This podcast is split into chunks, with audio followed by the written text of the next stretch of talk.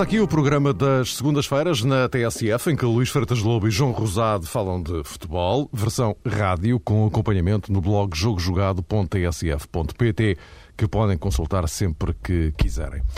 Hoje temos dois temas centrais na mesa. Um prende-se naturalmente com a Seleção Nacional, no dia em que realiza o primeiro teste desde que iniciou o estágio na Covilhã. O outro é igualmente inevitável. José Mourinho agita a Europa uma vez mais, porque ganhou a segunda Liga dos Campeões da sua carreira, mas principalmente porque se prepara para sair do Inter de Milão para o Real Madrid. Boa tarde ambos. Vamos uh, começar justamente por aqui. Boa tarde. Uh, Mourinho, mais um terremoto. O Mourinho uh, junta-se a uh, Itzfeld e também a Ernst Sappel os dois únicos técnicos que até hoje tinham uh, conquistado títulos europeus por equipas diferentes. José Mourinho, que já era uh, considerado por muita gente como o melhor treinador do mundo da atualidade, passa a integrar esta elite das uh, elites. João, hoje começaria por ti. isto significa exatamente o quê? Do ponto de vista do, do peso específico de que Mourinho usufrui hoje?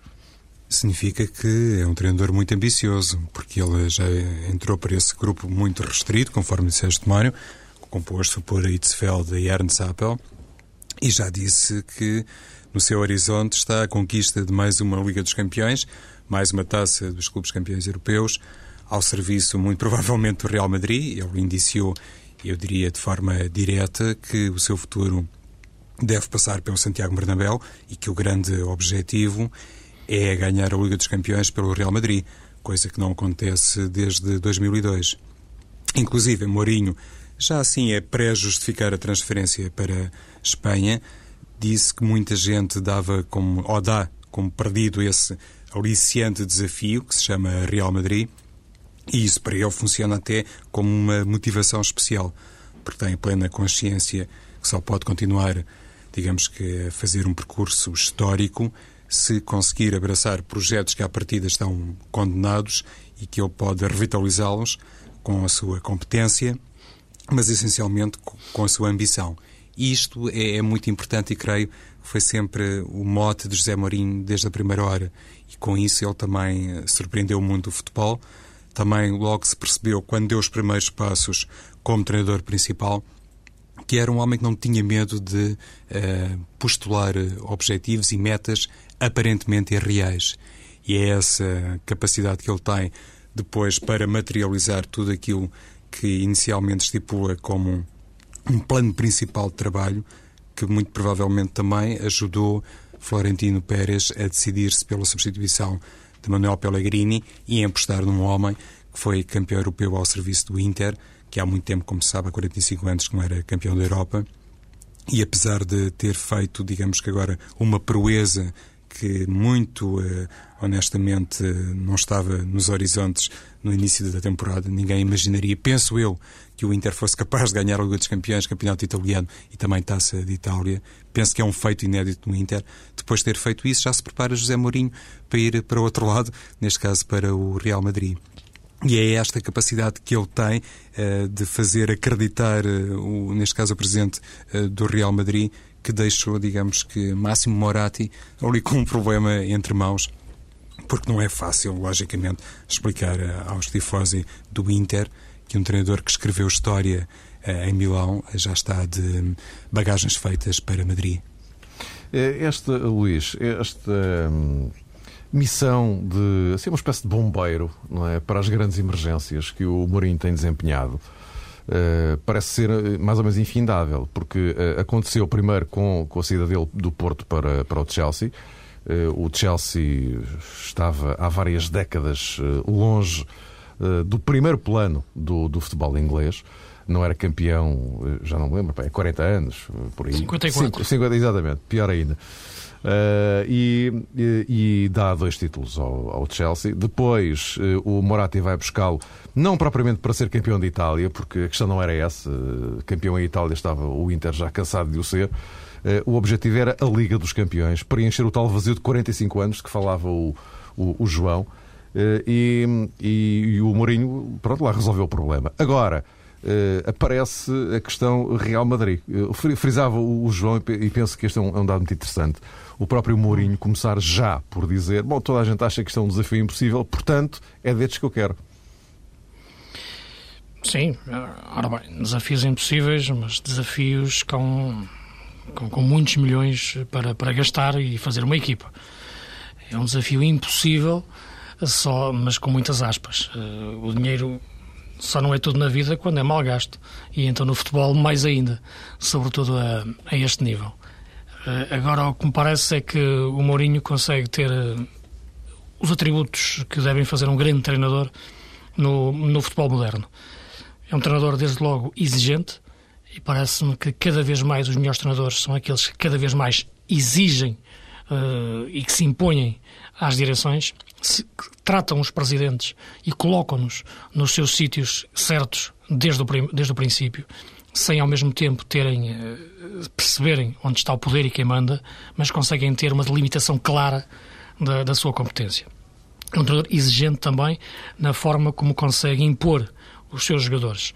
Isto é, eh, não cede ao plano de, que, que, a equipa, que o clube pode ter de contratações mais, mais fácil, ou então a este nível com estratégias de marketing, contratando jogadores mais pelo efeito que têm do que pelo valor futebolístico, muitas vezes, e as equipas são muitas vezes desequilibradas. Não, Mourinho tem uma ideia clara de jogadores de carne e osso antes de jogadores estrelas. Acredita primeiro no jogador e só depois na estrela é um sedutor e isso parece-me que é fundamental. E quando digo sedutor é a capacidade também de, construir uma personagem que há à volta do, do, treinador, só futbolisticamente falando. Ele ultrapassa as quatro linhas e comanda, pela, e comanda os jogadores e comanda os adeptos pela sedução. Não por uma disciplina exagerada, embora seja respeitado, não é, não é tão temido. Mas aquela célebre frase que se diz quando ele se aproxima e venha o homem é, e a partir daí ao respeito é melhor que se faz em relação a um treinador. Quando o treinador entra e tudo continua na mesma, como acontece na maioria dos clubes, é que é preocupante. Mourinho consegue esse aspecto da exigência, esse aspecto da sedução e tem depois o aspecto da tática, que é, que é fundamental também no futebol moderno. Uma tática que consegue ter o lado estratégico do jogo, sobretudo. Independentemente da questão do sistema tático ou da estrutura, é o, é o lado estratégico. Cada jogo de Mourinho, ou cada jogo de uma equipa de Mourinho, pode ser um jogo diferente. Ele percebe o adversário e percebe que para cada adversário, sem perder a sua identidade, tem uma estratégia própria. E foi assim que conseguiu eliminar o Barcelona e o Chelsea serão, talvez, na minha opinião, as duas maiores, as duas melhores equipas da, da Europa atualmente, junto com o Inter, claro, que neste momento foi campeão europeu, mas conseguiu, em jogos a duas mãos, fazer jogos diferentes em cada um deles. Uh, a forma como venceu o Barcelona foi diferente da forma como depois empatou uh, em No Campo a forma como venceu o Chelsea num jogo e venceu no outro foi diferente. Isto já vem do, do, do tempo, do, do, seu tempo no Chelsea, já vem do seu tempo no Porto, e portanto este lado da estratégia, um treinador ser capaz de ler o jogo, ler o adversário e mexer durante o jogo, Mourinho neste momento penso que é, que aí claramente, aí sim é, é o melhor do mundo. E viu-se bem na final como Van Gaal não conseguiu mexer na equipa eh, quando a equipa começou a bater no muro uh, do Inter fez a diferença. E, portanto, estes três aspectos penso que são fundamentais para fazer de Mourinho o melhor treinador do mundo neste momento, de forma clara, porque reúne estas três condições e parece-me que agora no Real Madrid tem todas as condições para voltar a ser novamente o, melhor do mundo e ganhar tudo. Mas entre, nestes aspectos todos que referi, aquilo onde ele pode marcar a diferença em relação aos seus antecessores, sobretudo em relação a Pellegrini, é na escolha dos jogadores. Dizer os jogadores que quer. Não é as estrelas que ele vai querer. Ele quer, sobretudo, defesas e médios defensivos, que é o que falta a este Inter, perdão, a este Real Madrid, para ser uma equipa competitiva à imagem de Mourinho e assim poder ganhar ao seu estilo. E essa questão que há pouco frisaste, Luís, a propósito Sim. da capacidade que tem eh, José Mourinho, que é reflexo de todo o seu currículo, todo o seu trajeto no futebol, para colocar eh, cada peça no sítio certo, mesmo que se refere à estrutura dirigente de um grande clube europeu, como é o caso do Real Madrid, como é naturalmente o caso do Inter e como foi o caso do próprio Chelsea, provavelmente vai obrigar eh, Florentino Pérez a fazer também algumas uh, opções, porque julgo que há uma sondagem de hoje do AS, a propósito da escolha de José Mourinho como futuro treinador uh, do Real, em que 54% dos adeptos consideram que é o treinador certo e 46% não. Mas isto vai entroncar, no fundo queria chegar aqui àquela hum, frase que foi hum, proferida por Jorge Valdano, que não se mostrou, pelo menos com todas as letras, inteiramente favorável à contratação de José Mourinho. E também se tem comentado muito nos últimos dias que Luís Figo pode acompanhar Mourinho nesta, entre aspas, naturalmente, lá está a tal questão do dinheiro, aventura para Madrid. Ou seja, Mourinho se e tudo indica que sim, se desembarcar no Santiago Bernabéu, passe a expressão, irá certamente seguro e irá com certeza que tudo aquilo que ele conversou com o presidente do Real Madrid, todos uh, os nomes que ele colocou sobre a mesa, independentemente uh, do universo em que podem ser colocados, seja no plano desportivo, seja no, no que diz respeito à, à estrutura dirigente, tudo isso irá ser cumprido e respeitado. E isso é meio caminho andado para para ele se sentir à vontade, para ele poder uh, dominar tudo em todas as facetas. E já sabemos que José Mourinho tem essa particularidade de querer uh, realmente também noutros domínios se revelar tão meticuloso e tão uh, metódico como é no plano estritamente desportivo. E depois esta, esta aventura ou este desafio Real Madrid remete-nos para, digamos, uma coisa ainda de maior dimensão e que tem a ver com um duelo muito particular com Pepe Guardiola. Foi treinador que ganhou tudo o ano passado. É um treinador que conseguiu ser campeão este ano, apesar de, de uma luta muito feroz com o Real Madrid. E tem também o Barça, como sabe, um estilo muito próprio uh, de jogar, que provavelmente vai proporcionar a José Mourinho esse aliciante extra de também ele poder demonstrar que com alguns nomes, eh, com algumas correções, como frisou o Luís, com algumas eh, garantias de mercado, também o Real Madrid será capaz de competir com o Barcelona no que diz respeito ao jogo bonito, ao bom futebol, que é uma coisa que se calhar eh, no passado já comprometeu já comprometeu o futuro de José Mourinho, no caso do Chelsea. Provavelmente foi por causa disso que Robin Abramovich uh, se precipitou quando hum, decidiu não ficar mais com José Mourinho e agora com o Real Madrid pode ser realmente uma situação diferente. Mas gostaria de sublinhar este ponto que tem a ver com isso. Se calhar o futebol contemporâneo e, sobretudo, a Liga Espanhola vão ficar agora com José Mourinho ou vai ficar no futuro com José Mourinho e também com Pep Guardiola e isso naturalmente vai concentrar as atenções a nível mundial para prejuízo, claramente, por Sim. exemplo, de uma Liga Inglesa. Sim, é interessante ver esse confronto de, de estilos que vai haver entre o Mourinho e o Guardiola.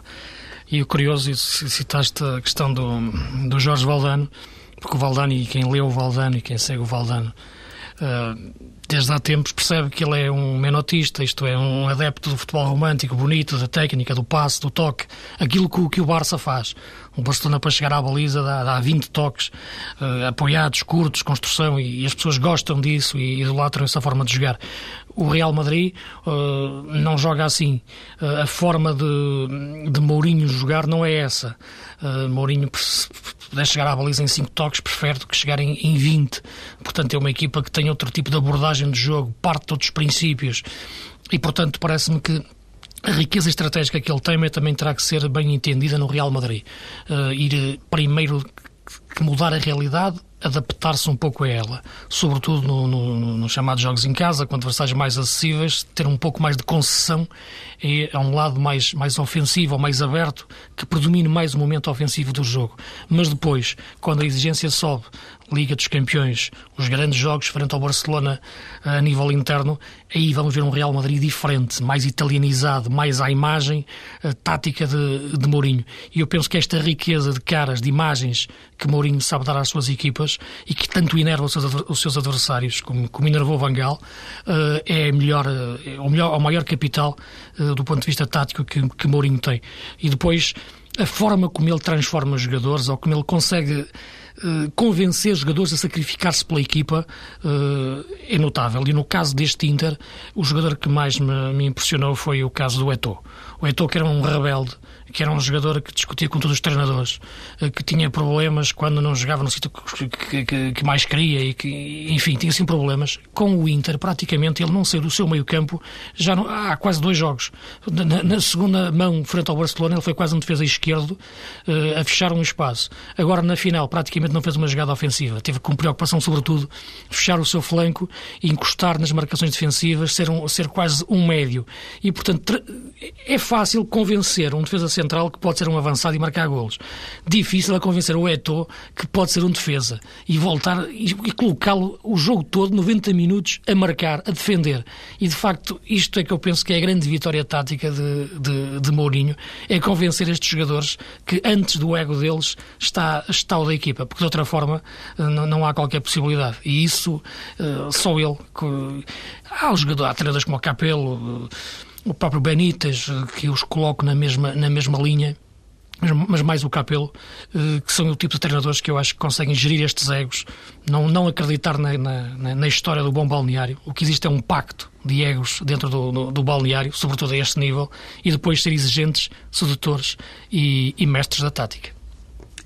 Já falamos aqui em, em, vários nomes, eh, se calhar também vale a pena sublinhar aqui um, que é o empresário Jorge Mendes, que mais uma vez está ligado a uma mudança de trajetória de, de José Mourinho e mais do que isso eh, pode ficar também ligado a avaliar pelas últimas notícias que já foram difundidas pela TSF a contratações milionárias para o futebol português, neste caso, ao que parece com amplo proveito para o Benfica, porque se Di Maria e também David Luiz se transferirem para Madrid, isso pode proporcionar um encaixe, creio que de 80 milhões eh, de euros, que é absolutamente fantástico para a realidade nacional e pode também, a certa medida, ajudar o Benfica a fazer o tal relançamento europeu que já foi, inclusivamente, prometido de forma hum, indireta por Luís Filipe Vieira e muito pronunciada por eh, Jorge Jesus.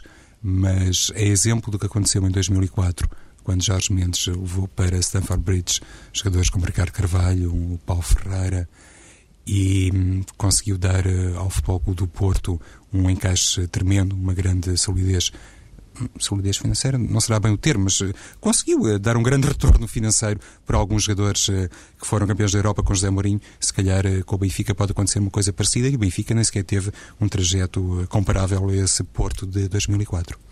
Sim, mas de qualquer forma, uh, a quantidade de jogadores não, é a mesma, não é? Além de que uh, o treinador continua a ser o mesmo. Portanto, o Jorge Jesus não vai embora para o, Real Madrid. É? Há, há, aí uma diferença. Penso eu que isto, apesar de tudo, é, é marcante, não é? Quer dizer, acho que marca aqui alguma diferença. Um, já agora, só para encerrarmos este capítulo Mourinho, para avançarmos para, para a seleção, um, o que é que, uh, Luís, começaria por ti agora, uh, hum. o, o, que é que Mourinho quer uh, concretamente com esta ida para, para o Real Madrid? Para além, evidentemente, de ser campeão em Espanha, porque ele já tinha dito aqui há muito tempo que um dos objetivos dele era ser campeão em Inglaterra, em Itália e em Espanha, depois de ter começado por ser campeão em Portugal. Portanto, para além disso, obviamente ele quer ser campeão em Espanha, mas uh, o que é que ele reservará dentro do, da, daquela manga onde ele costuma guardar os desejos secretos dele? Para, é a transformação das realidades que encontra. É, isto, ele conseguiu isso no Chelsea, conseguiu isso no Porto, conseguiu isso em Milão, vai tentar em Madrid. É transformar um clube que nos últimos anos tem sido um projeto quase de marketing, de, de pop stars, de, de, publicidade, um produto comercial num produto futebolístico, ponto. E depois o resto pode aparecer, mas é muito, muito, muito depois. E, portanto, essa grande transformação da realidade, que eu acho que só os grandes treinadores conseguem, é aquilo que, que Mourinho procura. Uh, e fazer isso no Real Madrid, onde mais nenhum treinador, tirando Fábio Capello, e foi por pouco tempo, porque acabou por sair logo ao final de um ano, uh, só mais ninguém conseguiu. E, ou então, repara, até agora os treinadores que teriam fora no Real Madrid têm um, um low profile, como é o caso do, do Del Bosque, por exemplo, que ainda é, que ainda é muito. Digamos que dentro atualmente do Real Madrid, eu que estive esta semana em Madrid e fui falando com várias pessoas, existem duas fações. Aquelas que, que querem o Mourinho toda a força, isso são a maioria esmagadora, então depois de ganho o Barça convenceram-se completamente. A facção que não gosta muito do Mourinho é aquela que prefere o estilo Del Bosque, que é um estilo quase paternal, um estilo de, da casa, uh, salvo as proporções, um, um Tony espanhol, digamos assim. É a imagem do que seria o Benfica, o Tony para o Benfica. E, portanto, são essas duas fações. Mas, claramente, Mourinho tem uma capacidade de, em vez de se adaptar à realidade como Del Bosque, de a transformar e não a aceitar se, se não gostar dela. E não vai pactuar com, com, com uma política de, comercial meramente, de, como o Real Madrid fez, de contratações de Beckham ou, ou algo, algo, parecido, sem depois perceber o que é a equipa verdadeiramente. E, e esse desafio é que eu acho interessante porque choca claramente com a política do clube nos últimos anos, com a política de Florentino Pérez e até de Valdano, de contratar jogadores eh, que antes dos jogadores estava a estrela, agora não. Vão estar jogadores de carne e osso e muitas vezes jogadores como o Milito, por exemplo, que estava no Saragossa, estava no Génova, ninguém percebia o avançado que estava ali e de repente vimos que pode ser um dos melhores pontas de lança do mundo. Jogadores como o Maicon, eh, que com 28 anos até atinge este nível, jogadores como o Samuel, que estava quase, quase perdido, o Cambiasso, que parece o melhor trinco do mundo, e portanto o Eto'o a defender, e é esta transformação da realidade que eu acho que, que Mourinho vai tentar fazer no, no Real Madrid e penso que, com, com, aquilo que ele já mostrou que é capaz, que, que o vai conseguir.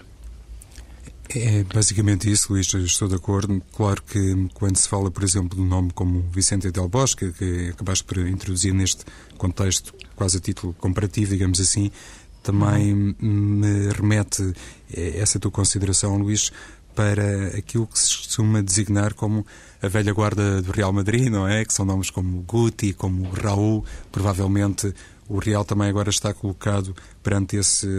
Não sei se é bem um dilema, mas perante essa dura realidade, de uma vez por todas, fechar esse capítulo que um dia se iniciou uh, e depois, um dia há muitos anos, uh, com Raul, que é um jogador realmente carismático, que fica na história do futebol mundial e do futebol espanhol, mas que se calhar eh, está mais determinado uh, a abraçar uma aventura, provavelmente até nos Estados Unidos. E essa opção entre um José Mourinho que vem uh, com os seus elementos de confiança e um Real Madrid que de alguma maneira poderia regressar ao passado para. Um, tentar eh, recriar outra vez uma cantera que já deu muito sucesso ao clube, mas preservando algumas unidades com muita história, se calhar esse duplo caminho uh, tem que hum, ser, eh, digamos que, assumido ou pelo menos decidido, o termo correto é decidido, por Florentino Pérez.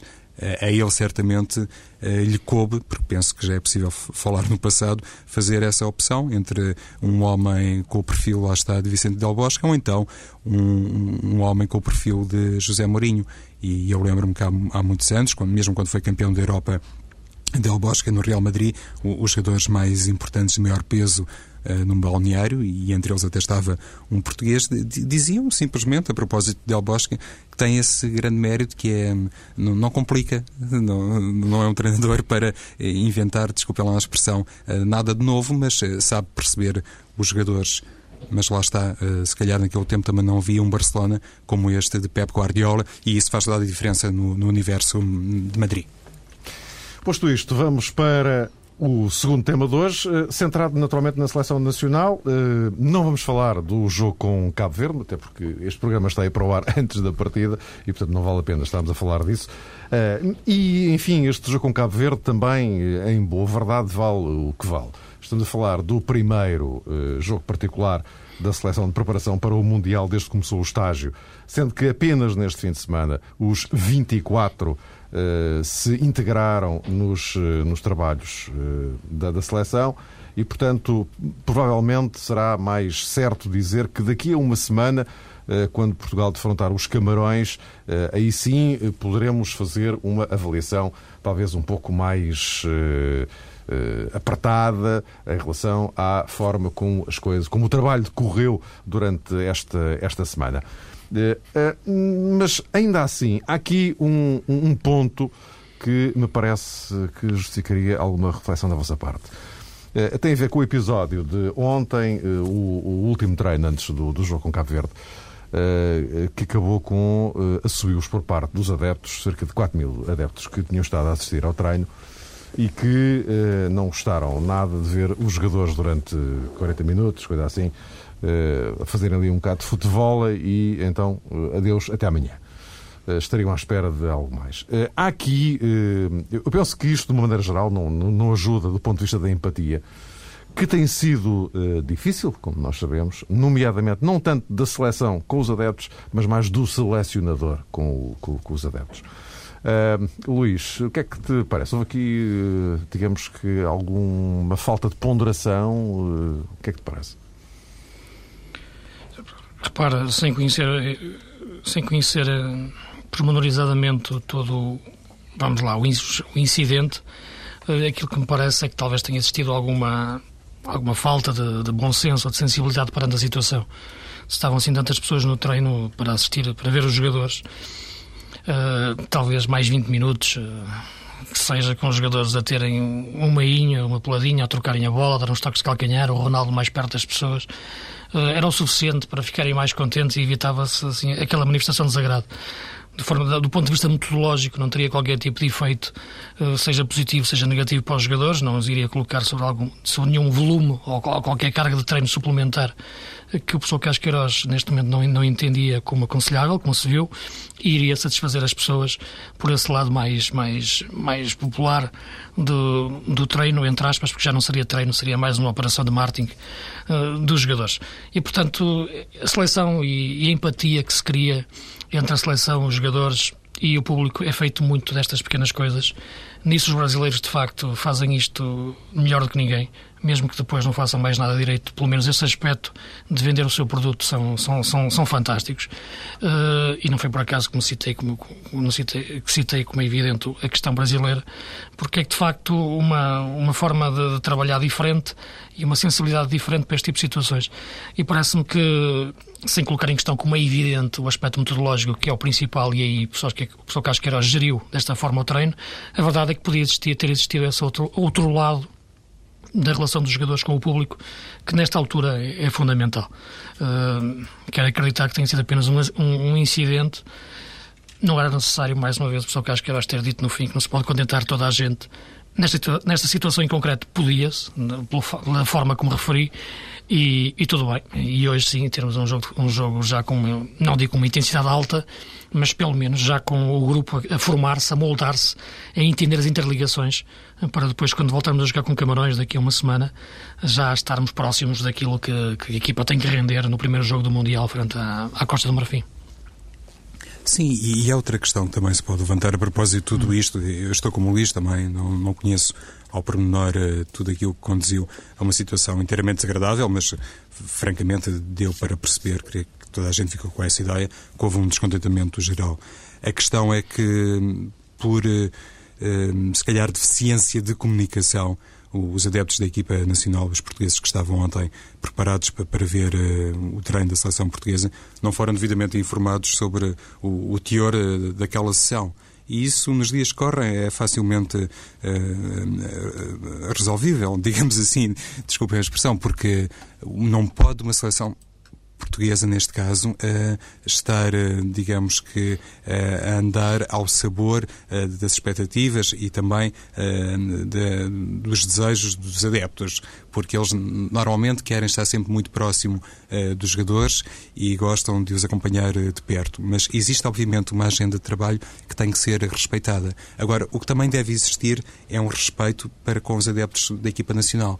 E então, a melhor forma de evitar estes problemas é fazer digamos que hum, um anúncio prévio, eh, dizer às pessoas que no dia X e Y vai acontecer eh, o plano A ou o plano B, e a partir daí já toda a gente tem uma noção do que é que pode esperar e quando se dirige ao local de treino, ou ao estádio, neste caso o, o Santos Pinto da Covilhã, toda a gente já sabe o que, o que é que se espera e o que é que Portugal vai fazer concretamente naquela unidade de treino. Isso parece-me que era fundamental. E a Federação Portuguesa de Futebol imagino eu, tem uh, profissionais uh, credenciados e experientes na área da comunicação que poderiam exatamente auxiliar o selecionador a esse nível e se calhar evitar toda esta confusão que se gerou porque depois também assistimos a uma comparação uh, com o passado recente e com o trabalho de Luís Felipe Scolari e o Luís tocava nesse aspecto. Há pessoas que têm, de facto, uma capacidade para gerar empatia